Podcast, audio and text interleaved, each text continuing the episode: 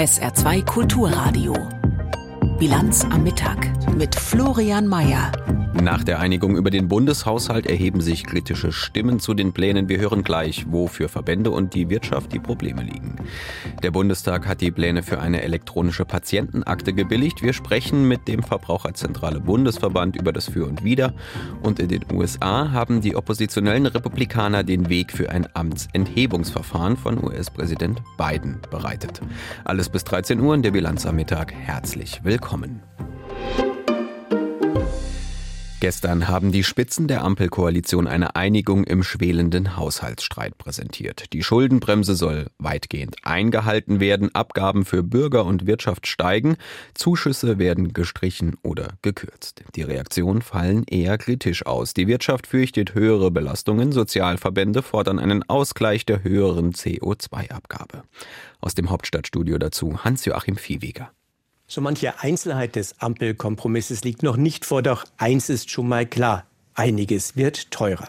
Dem stehen einige steuerliche Entlastungen gegenüber, doch das lässt die CDU-Wirtschaftspolitikerin Gitta Konnemann nicht gelten. Unter dem Strich wird das Leben in Deutschland teurer, denn äh, allein für Strom, sagen uns die, die entsprechenden Anbieter, wird es ein Plus 17 Prozent an Mehrkosten geben. Auch die Deutsche Industrie- und Handelskammer rechnet mit einem Anstieg der Strompreise von bis zu 20 Prozent.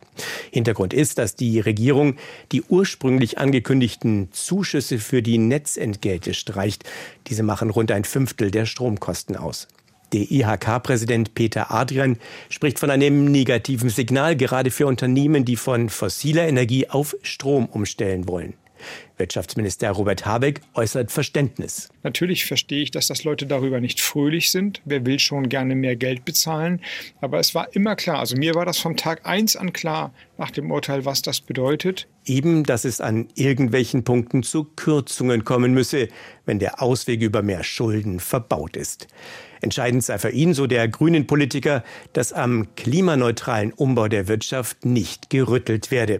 So sollen. Aus dem Klima- und Transformationsfonds die meisten Fördermittel weiter fließen auch wenn es an einigen Stellen zu Einschränkungen kommt, wie SPD-Generalsekretär Kevin Kühnert sagt. Zum Beispiel im Bereich der Gebäudesanierung wird ein bisschen weniger Geld ähm, zur Verfügung stehen. Aber klar ist dort, wo wir den Bürgerinnen und Bürgern, aber auch den Unternehmen Zusagen gemacht haben, sei es bei der Umrüstung der Industrie und damit auch dem Erhalt von Arbeitsplätzen oder dem berühmt gewordenen Thema des Heizens, also der Förderung beim Umstieg von Heizanlagen, das alles bleibt erhalten. Und zwar auch dann, wenn sich im Laufe des Jahres herausstellen sollte, dass mehr Hilfen für die Ukraine nötig seien. Es ist ein klarer Mechanismus vereinbart. Mehr Aufwendungen in der Ukraine machen wir über die Ausnahme von der Schuldenregel, wenn es notwendig werden sollte, im nächsten Jahr. Auf diese Prüfung hat sich Finanzminister Lindner eingelassen. Aus seinem Ministerium allerdings heißt es, man werde nach dem Karlsruher Urteil zur Schuldenbremse keine verfassungsrechtlichen Risiken mehr eingehen. Und auch in einem anderen Punkt setzt Lindner bewusst andere Akzente als SPD und Grüne, nämlich beim Bürgergeld. Die solidarische Unterstützung der Gesellschaft sei keine Einbahnstraße, so der FDP-Politiker in den ARD-Tagesthemen. Wir dürfen verlangen, dass diejenigen, die Sozialleistungen beziehen, dies nur so lange und so weit tun, wie das notwendig ist.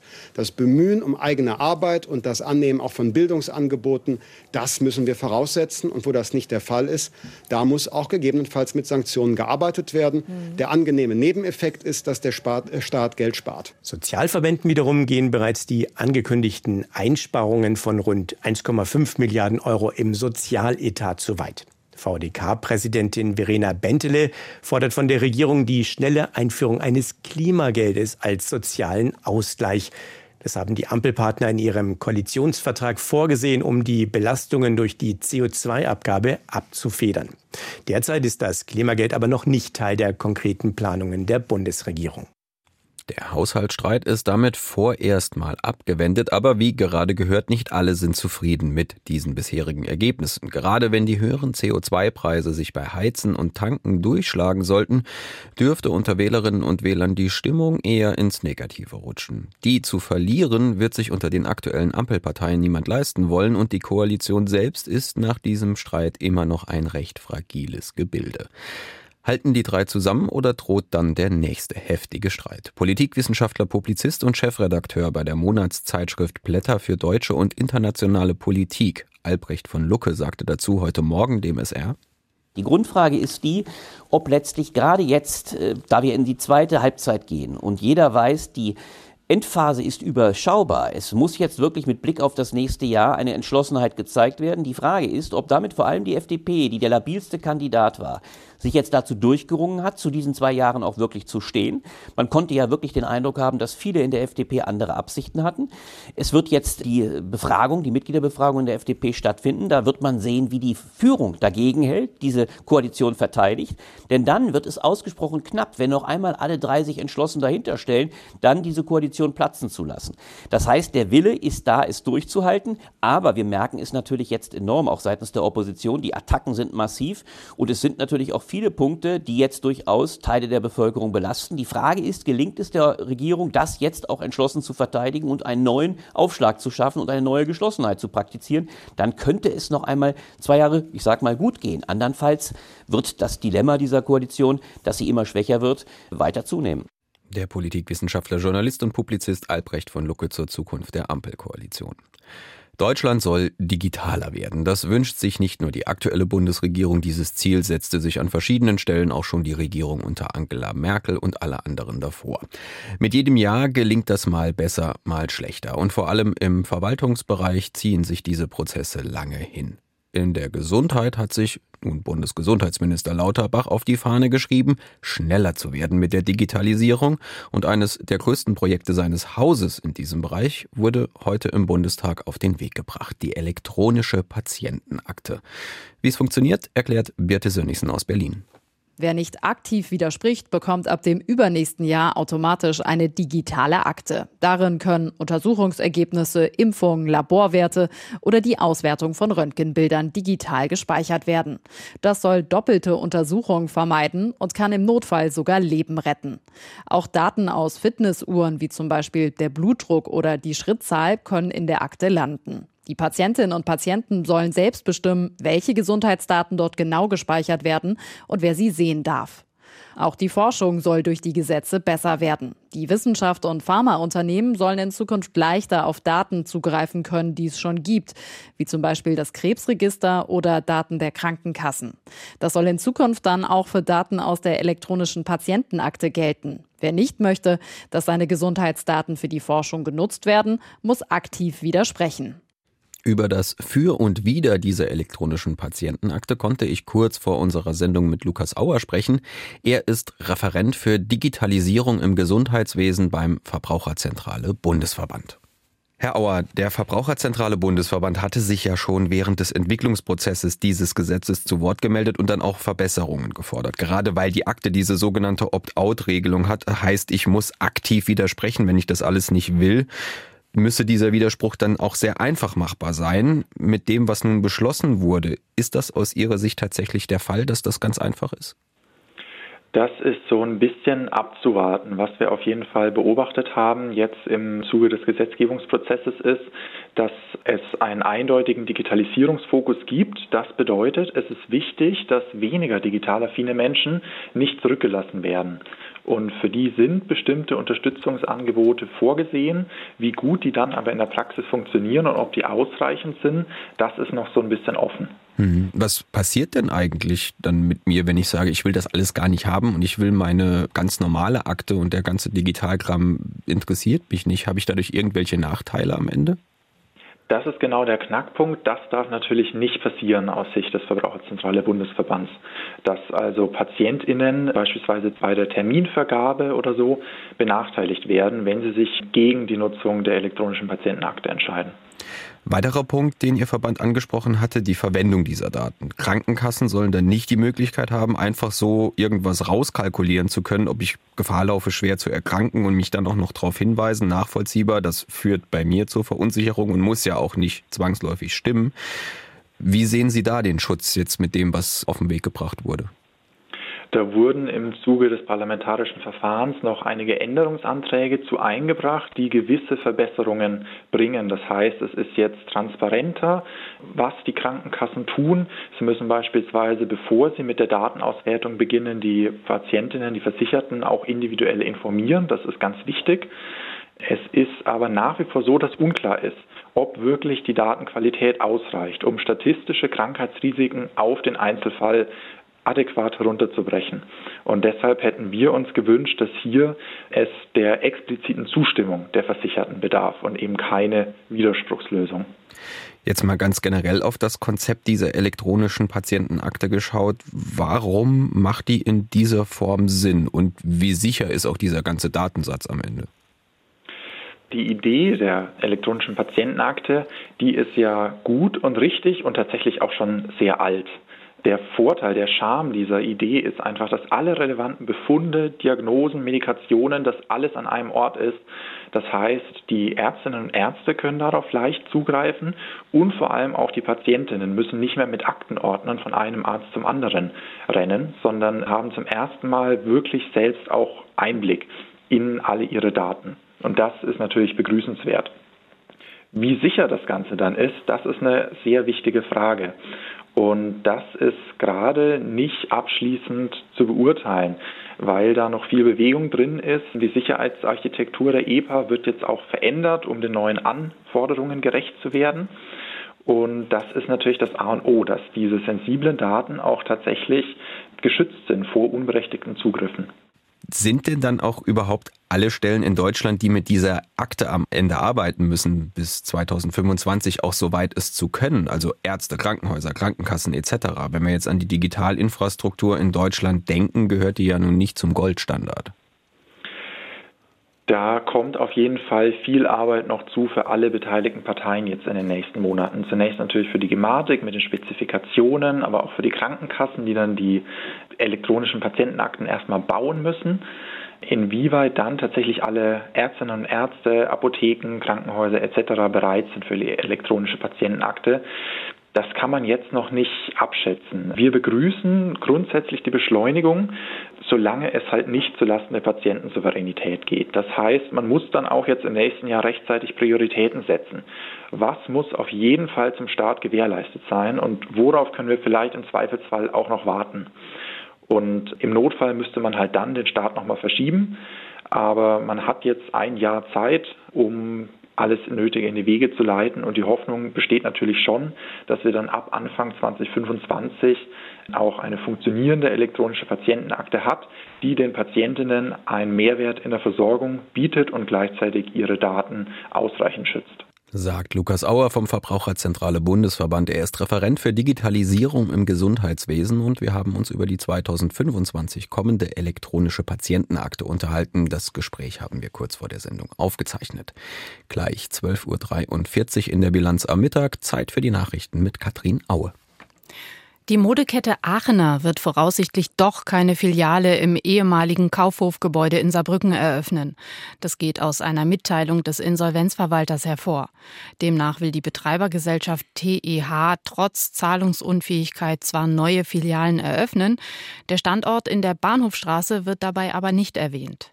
Die Stadt Saarbrücken erklärte, ihr liege noch keine offizielle Absage vor. Das Vertrauen in das Unternehmen sei massiv erschüttert. Vor allem für die Beschäftigten, denen das Modehaus Aachener eine Übernahme zugesagt habe, sei die Hängepartie eine große Belastung. In der EU wird es ein Lieferkettengesetz geben. Darauf haben sich in der Nacht Unterhändler der Staaten und des Europaparlaments geeinigt. Ziel ist das Stärken der Menschenrechte. Vorgesehen ist, große Unternehmen zur Rechenschaft zu ziehen, wenn sie etwa von Kinder- oder Zwangsarbeit außerhalb der EU profitieren. Die Staatsanwaltschaft Saarbrücken prüft, ob sie Ermittlungen gegen die Ultraszene des ersten FC Saarbrücken aufnimmt. Grund ist ein Flugblatt, das vor dem Pokalspiel gegen Eintracht Frankfurt aufgetaucht war. Darin sollen Polizisten beleidigt und als gemeinsamer Feind bezeichnet worden sein, der bekämpft werden müsse. Die Polizeieinsätze bei Heimspielen des FCS im Saarbrücker Ludwigsparkstadion sorgen seit Wochen für Diskussionen. Während die Polizei ihr Großaufgebot als angemessen bezeichnet, halten insbesondere FCS-Fans die Einsätze für überzogen. Auf dem EU-Gipfel in Brüssel geht es diese Woche auch um wichtige Fragen rund um und vor allem für die Ukraine. Konkret dreht es sich bei diesem Thema eigentlich um den formalen Beginn von Beitrittsgesprächen. Und genau dadurch wird die Ukraine jetzt zum EU-politischen Spielball. Denn Ungarns Ministerpräsident Viktor Orban baut seit Tagen eine Drohkulisse auf, will den Beitritt blockieren, was die restlichen Partner dazu zwingt zu überlegen, wie man Ungarn denn für sich und diesen Beitritt gewinnen könnte. Wie so oft spielen EU-Gelder eine große Rolle. Paul Vorreiter berichtet. Zum Start des EU-Gipfels hat der ungarische Staatspräsident Orban seine kritische Haltung gegenüber der Ukraine noch einmal bestätigt. Das Land habe noch nicht alle Bedingungen erfüllt, deshalb seien Beitrittsverhandlungen jetzt noch nicht möglich, so Orban in Brüssel. Er will auch nicht mehr Geld für die Ukraine dauerhaft in den EU-Haushalt einstellen, sondern wenn, soll das Geld aus einem Extratopf bezahlt werden. Am Vormittag gab es ein Krisengespräch zwischen Orban, Bundeskanzler Scholz, dem Franzosen Macron und den EU-Spitzen. Der Bundeskanzler wollte nach dem Treffen nicht sagen, wie ein möglicher Kompromiss aussehen könnte. Damit ist der Konflikt gleich zu Beginn offen ausgebrochen. Ob er wie geplant bis Freitagnachmittag gelöst werden kann, ist offen. Zum Thema EU-Haushalt sagte Scholz, er rechne bis auf die Unterstützung für die Ukraine nicht mit weiteren Zusatzausgaben. Ein weiteres Thema, das besprochen werden soll, ist die Lage im Nahen Osten und ob die 27 Staats- und Regierungschefs eine gemeinsame Erklärung dazu beschließen. Und die Asylpolitik. Hier sei man bei über 90 Prozent für einen Migrationspakt angekommen, hieß es aus Gipfelkreisen. Und das passiert, wenn man als Moderator einmal kurz nicht aufpasst. Das war natürlich nicht Paul Vorreiter, sondern Sabrina Fritz. Wir blicken nach Nahost. Der Krieg im Gazastreifen geht unerbittlich weiter und das wird er, bis die Hamas vollständig vernichtet ist. Das hat Israels Premierminister Benjamin Netanyahu nochmals so bekräftigt. Den stetigen internationalen Forderungen nach einer Waffenruhe hat Netanyahu damit erneut eine klare Absage erteilt. Die Hamas stehe kurz vor ihrer Zerschlagung, heißt es dazu aus Israel weiter. Der oberste Anführer der Terrororganisation hat das nun nach langem Schweigen dementiert und ebenfalls einen unerbittlichen Kampf gegen Israel angekündigt. Dazwischen stehen die Angehörigen der entführten Hamas-Geiseln und die seit Jahren leidende palästinensische Zivilbevölkerung. Aus Tel Aviv berichtet Julio Segador. Er hatte sich schon seit Wochen nicht mehr zu Wort gemeldet. Ismail Haniyeh, der oberste Chef der Hamas, der seit Jahren schon in Doha in Katar residiert, dort, wo er sich sicher fühlt, dass ihn der israelische Geheimdienst nicht liquidiert. Nun hat er reagiert auf die Meldungen israelischer Politiker und Militärs, dass die Hamas kurz vor ihrer Zerschlagung stehe, dass der Gazastreifen militärisch bald unter der Kontrolle Israels sei. Haniyehs Antwort die Hamas wird im Gazastreifen auch künftig eine Macht darstellen. Ich sage, dass jede Wette auf Vereinbarungen in Gaza oder auf die palästinensische Sache im Allgemeinen ohne die Hamas und ohne die Widerstandsgruppen eine Illusion und eine Fata Morgana sind.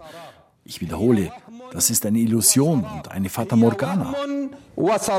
Ähnlich deutliche Worte von Israels Premier Benjamin Netanyahu. Auch er lässt keinen Zweifel an seiner Entschlossenheit und an der Entschlossenheit seiner Militärs. Wir machen bis zum Ende weiter. Darin besteht kein Zweifel. Nichts kann uns aufhalten. Wir gehen bis zum Ende, bis zum Sieg verkündet er publikumswirksam in einer Videobotschaft, die ihn zeigt, wie er per Funk mit Kommandeuren im Gazastreifen spricht.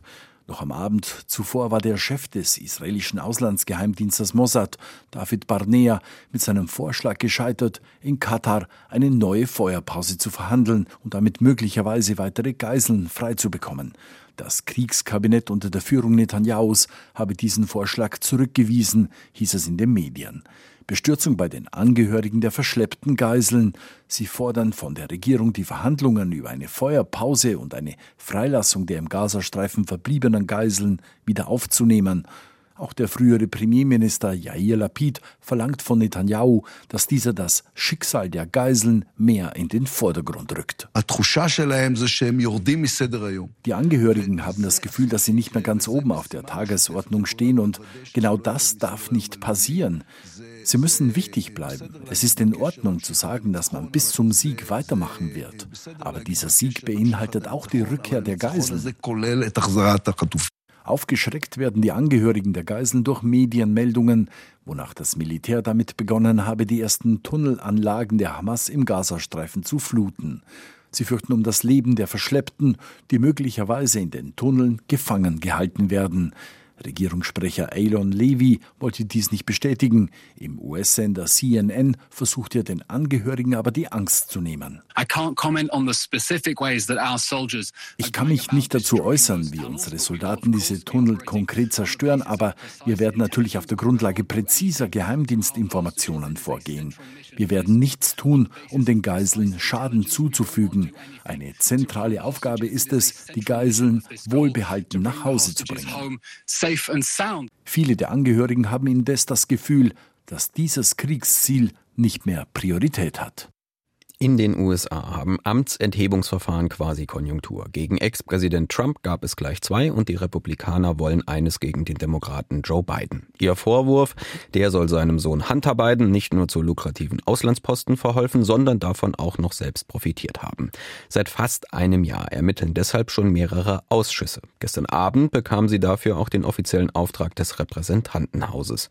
Allerdings nur mit der knappen Mehrheit der Republikaner. Die Demokraten stimmten wenig überraschend geschlossen dagegen. Das politische Spektakel geht damit in die nächste Runde. Aus Washington, Julia Kastein. Eigentlich sollte sich Hunter Biden am Mittwoch vom Rechenschafts- und vom Justizausschuss des Repräsentantenhauses hinter verschlossenen Türen befragen lassen. Stattdessen baute sich der Präsidentensohn vor dem Kapitol in Washington auf und erklärte, I'm here today to answer at a public hearing any legitimate questions Chairman Comer er sei gerne bereit, berechtigte Fragen der Republikaner zu beantworten, aber nur in öffentlicher Sitzung, damit die illegitime Untersuchung seiner Familie nicht mit Verzerrungen, manipulierten Beweisen und Lügen weitergehe. Während seiner Drogensucht habe er finanziell sehr unverantwortlich gehandelt, so der 53-Jährige, der wegen Steuerhinterziehung und illegalem Waffenbesitz angeklagt ist. Aber deswegen ein Amtsenthebungsverfahren gegen seinen Vater einzuleiten, das sei doch absurd und schamlos. And in the depths of my addiction, I was extremely irresponsible with my finances. But to suggest that is grounds for an impeachment inquiry is beyond the absurd. It's shameless. Vermutlich anders als vom Präsidentensohn beabsichtigt, war sein Auftritt für viele Republikaner nur ein weiteres Argument für ihren nächsten Schritt. Am Abend beschlossen sie mit ihrer knappen Mehrheit im Repräsentantenhaus, ihre schon seit knapp einem Jahr laufende Prüfung für ein Amtsenthebungsverfahren gegen Joe Biden jetzt auch formell zu autorisieren. Jim Jordan, Chef des Justizausschusses, hatte schon zuvor erklärt, Bidens Anwalt und das Weiße Haus haben gesagt, er könne nicht aussagen, weil es noch keine Abstimmung darüber gab. Das ändert sich heute. Mal sehen, was ihre Ausrede dann sein wird. Wenn Hunter Biden sich weiter verweigere, dann werde man ihn wegen Missachtung des Kongresses zur Rechenschaft ziehen. Die Republikaner werfen Vater Biden unter anderem vor, in seiner Zeit als Vizepräsident seinem Sohn Posten und Geschäfte in China und der Ukraine vermittelt zu haben, etwa einen sehr lukrativen Job als Aufsichtsrat im ukrainischen Energieunternehmen Burisma. Und davon habe Joe Biden auch selbst finanziell profitiert. Es gehe um Korruption auf höchster Regierungsebene, so James Comer, Chef im Rechenschaftsausschuss. Und das amerikanische Volk erwarte, dass der Kongress die Vorwürfe untersuche. Die Demokraten sehen die Ermittlungen dagegen als rein politisch motiviert. Es gebe nur einen einzigen Grund für das Amtsenthebungsverfahren, so der Abgeordnete Jim McGovern aus Massachusetts. Ex-Präsident Trump, der wolle das so. Donald Trump demanded that Republicans impeach, so they are going to impeach. Die Vorwürfe der Republikaner seien doch allesamt verrückt und mehrfach widerlegt. Das Einzige, was sie herausgefunden hätten, sei, dass Joe Biden ein guter Vater ist. Every single one of their crazy claims has been exhaustively debunked. The only thing they've uncovered is that Joe Biden is a good dad. Dass es je zu einer Amtsenthebung von Joe Biden kommt, ist so gut wie ausgeschlossen. Dafür fehlt den Republikanern die nötige Zweidrittelmehrheit im Senat. Biden selbst versuchte deshalb in einem schriftlichen Statement am Abend, die Untersuchung als Zeitverschwendung abzutun. Aber der Wahlkampf dürfte für ihn dadurch noch schwerer werden. Laut einer aktuellen Umfrage ist mittlerweile die Hälfte der Amerikaner für eine Impeachment-Untersuchung, darunter auch immerhin ein Viertel der demokratischen Wähler. Zurück nach Deutschland. Hier hat der DAX eine neue Rekordmarke geknackt. Erstmals stieg er in seiner Geschichte über 17.000 Punkte. Und dieses Knacken von Rekordmarken setzt sich im Grunde seit Oktober beim deutschen Aktienindex durchgehend fort. Angetrieben von den Hoffnungen der Anlegerinnen und Anleger auf Zinssenkungen. Von der Frankfurter Börse berichtet Sebastian Schreiber.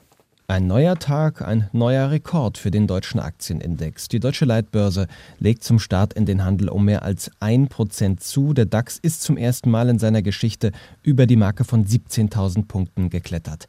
Rückenwind für die Aktienmärkte kommt aus den USA. Die US-Notenbank Fed hatte gestern in Aussicht gestellt, den Leitzins im kommenden Jahr wieder zu senken. Fed-Chef Jerome Powell betonte, der Kampf gegen die hohe Inflation sei nicht beendet, aber es gehe jetzt darum, den richtigen Zeitpunkt zu finden, die Geldpolitik wieder zu lockern. Die Inflationsrate in den USA war zuletzt auf 3,1 Prozent gesunken. Damit nähert sich die Teuerungsrate wieder der Zielmarke von 2 Prozent an. An der Börse beflügeln diese Aussichten die Kurse. Auch der US-Leitindex Dow Jones erreichte gestern ein neues Rekordhoch. Die Anleger setzen darauf, dass mit sinkenden Zinsen im kommenden Jahr mehr investiert wird und dass die Wirtschaft belebt. Heute kommt auch die Europäische Zentralbank zum Zinsentscheid zusammen. Erwartet wird, dass die Währungshüter den Leitzins nicht verändern, aber ebenso wie in den USA in Aussicht stellen, die Zinsen im kommenden Jahr zu senken.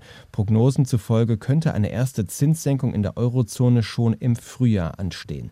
Die Inflation in der Eurozone lag im November noch bei 2,4 Prozent. Und wir schauen noch schnell aufs Wetter. Heute überwiegen die Wolken, dazu leichter Regen bei 5 bis 8 Grad. Am Freitag dann auch viele Wolken und im Laufe des Morgens starker Regen. Am Nachmittag wird es trocken, 4 bis 7 Grad. Der Samstag dicht bewölkt bei 3 bis 6 Grad. Das war die Bilanz am Mittag mit Florian Mayer am Mikrofon. Hier folgt der Blick in die Kommentare der Auslandspresse. Danach begleitet sie ja, äh, Jochen Marmit durch den Nachmittag. Dabei viel Vergnügen und wir hören uns um 17.30 Uhr wieder. Machen Sie es gut. Tschüss. SR2 Kulturradio. Auslandspresseschau. Mit dem Abschluss der Weltklimakonferenz COP28 in Dubai und der Einigung auf eine Abkehr von fossilen Energien beschäftigen sich heute die internationalen Pressestimmen. Die spanische Zeitung El País schreibt, 30 Jahre Klimagipfel und Einsatz für die Umwelt haben zu einer Einigung geführt, die den Weg zum Ende der Ära der fossilen Brennstoffe weist. Das Dokument, auf das sich die fast 200 auf dem Klimagipfel in Dubai versammelten Länder geeinigt haben, enthält erstmals die Notwendigkeit einer Energiewende, die die Nutzung von Öl, Kohle und Gas als Hauptursache des Klimawandels beenden soll. Dies ist insofern eine historische Vereinbarung, als darin vorgeschlagen wird, diese Brennstoffe auf faire, geordnete und gerechte Weise aus den Energiesystemen zu verbannen und in diesem kritischen Jahrzehnt die notwendigen Maßnahmen zu beschleunigen, um im Jahr 2050 netto Null Emissionen zu erreichen. Die Erklärung ist sehr wichtig, denn sie sendet eine klare Botschaft an das Finanzsystem, die Industrie, Investoren und alle Arten von öffentlichen und privaten Organisationen Organisationen darüber, wie diese ihre Entscheidung von nun an ausrichten sollten. Der britische Independent kommentiert Es wurden Fortschritte erzielt. Es gibt noch mehr zu tun und es gibt immer wieder neue Probleme. Donald Trump ist eine dunkle Wolke am Horizont. Der nächste COP-Gastgeber Aserbaidschan, Klientelstaat Russlands, ist eine weitere. Doch die Sitzungen in Dubai, die teils wegen ihrer Exzesse und Privatjets verspottet werden, beweisen, dass die Menschheit nicht in Richtung Verwüstung zu rasen braucht. Das 1,5 Grad Ziel ist noch am Leben. Die italienische Zeitung La Repubblica zieht eine positive Bilanz der Weltklimakonferenz. Den Countdown für das Öl endlich auszulösen, ist vor allem eine Anerkennung der Realität. Trotz der manchmal offenkundig wissenschaftsfeindlichen Leugnung in einigen Bereichen des rechten Spektrums, auch hierzulande, ist der Klimawandel eine ernste Angelegenheit. Die Schäden entstehen bereits heute. Es wird nicht genug sein, bis 2050 zu warten. Kurz gesagt, es musste ein Signal gesendet werden, und das Signal ist angekommen. Die österreichische Zeitung Die Presse blickt eher skeptisch auf die Vereinbarungen. Das Einstimmigkeitsprinzip lädt Jahr um Jahr andere Länder dazu ein, größere Fortschritte zu verhindern. Übrig bleibt ein meist zahnloser Text, der keinerlei bindende Wirkung auf die Unterzeichner hat. Ein anderes strukturelles Problem ist der Fetisch der Regierungen, auf den Kops mit Versprechen und Zielen um sich zu werfen, für die sie später ohne dies nicht gerade stehen müssen. Die Zeit, in der ein paar forsche Ziele genügt haben, um sich als Klimaheld zu inszenieren, ist aber lange vorbei. Wir brauchen klare Pläne, wie diese Ziele auch umgesetzt werden, und Regierungen, die das auch tun. Das waren die internationalen Pressestimmen, zusammengestellt von Beate Rüsop.